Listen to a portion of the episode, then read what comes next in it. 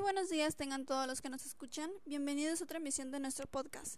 El tema del día de hoy, como todos los viernes, es relaciones amorosas. Hoy nos concentraremos más específicamente en las relaciones tóxicas. Yo sé que este es uno de los temas favoritos de muchos de nuestros oyentes. Pero antes de iniciar, y como ya es costumbre, todos los días arrancamos este programa con una recomendación de película o serie para que ustedes vean y nos aburran durante esta época de cuarentena.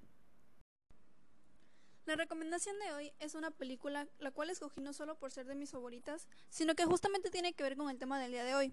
Estoy hablando de After, película basada en la novela del mismo nombre de la autora Anna Todd. Esta película estadounidense que se estrenó a nivel mundial el 12 de abril del año pasado y a solo un mes de su entrega causó tanto furor que ya nos encontramos a la espera de una segunda parte.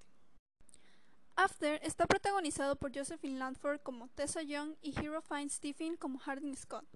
También cuenta con la participación de actores como Selma Blair, Shane Paul, Kadija Red, Inanna Sargent, Samuel Lawrence, Pia Mia, Dylan Arnold, entre muchos otros. La dirección de esta película estuvo en manos de Jenny Cage, mientras que en la producción se contó con Jennifer Jigbok y Anna Todd. Hasta la fecha la película ha resultado ganadora de tres premios. El primero en la categoría película de drama en los Teen Choice Awards, el segundo como película dramática favorita en los People's Choice y el último en la categoría reparto favorito en los Josh Jarrett Junos Fan Award. La película nos cuenta la historia de Tessa Young, una joven remilgada que vivía con su madre hasta que entra a la universidad y se va a vivir al campus. Al llegar conoce a su compañera de cuarto que, si bien no da una primera buena impresión, pese a ser completamente diferente a lo que Tessa esperaba, decide no darle mucha importancia al asunto.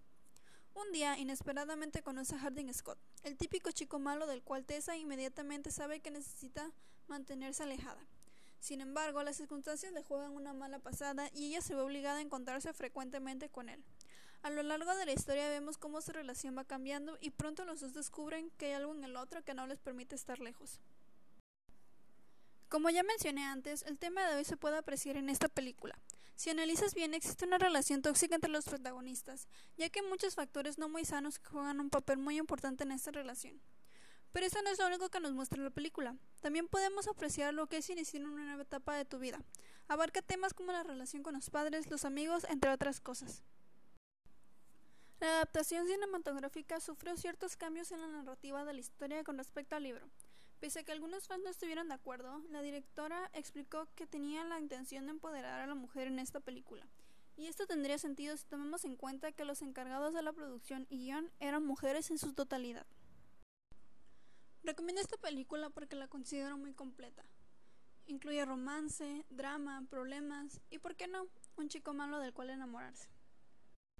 Lamentablemente esta película no se encuentra en Netflix de México, pero puedes encontrarlas en otras plataformas como Amazon Prime, Popcorn, entre otras.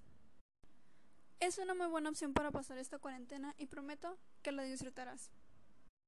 Y sin más que decir de esto, demos paso a nuestro tema de hoy, relaciones amorosas.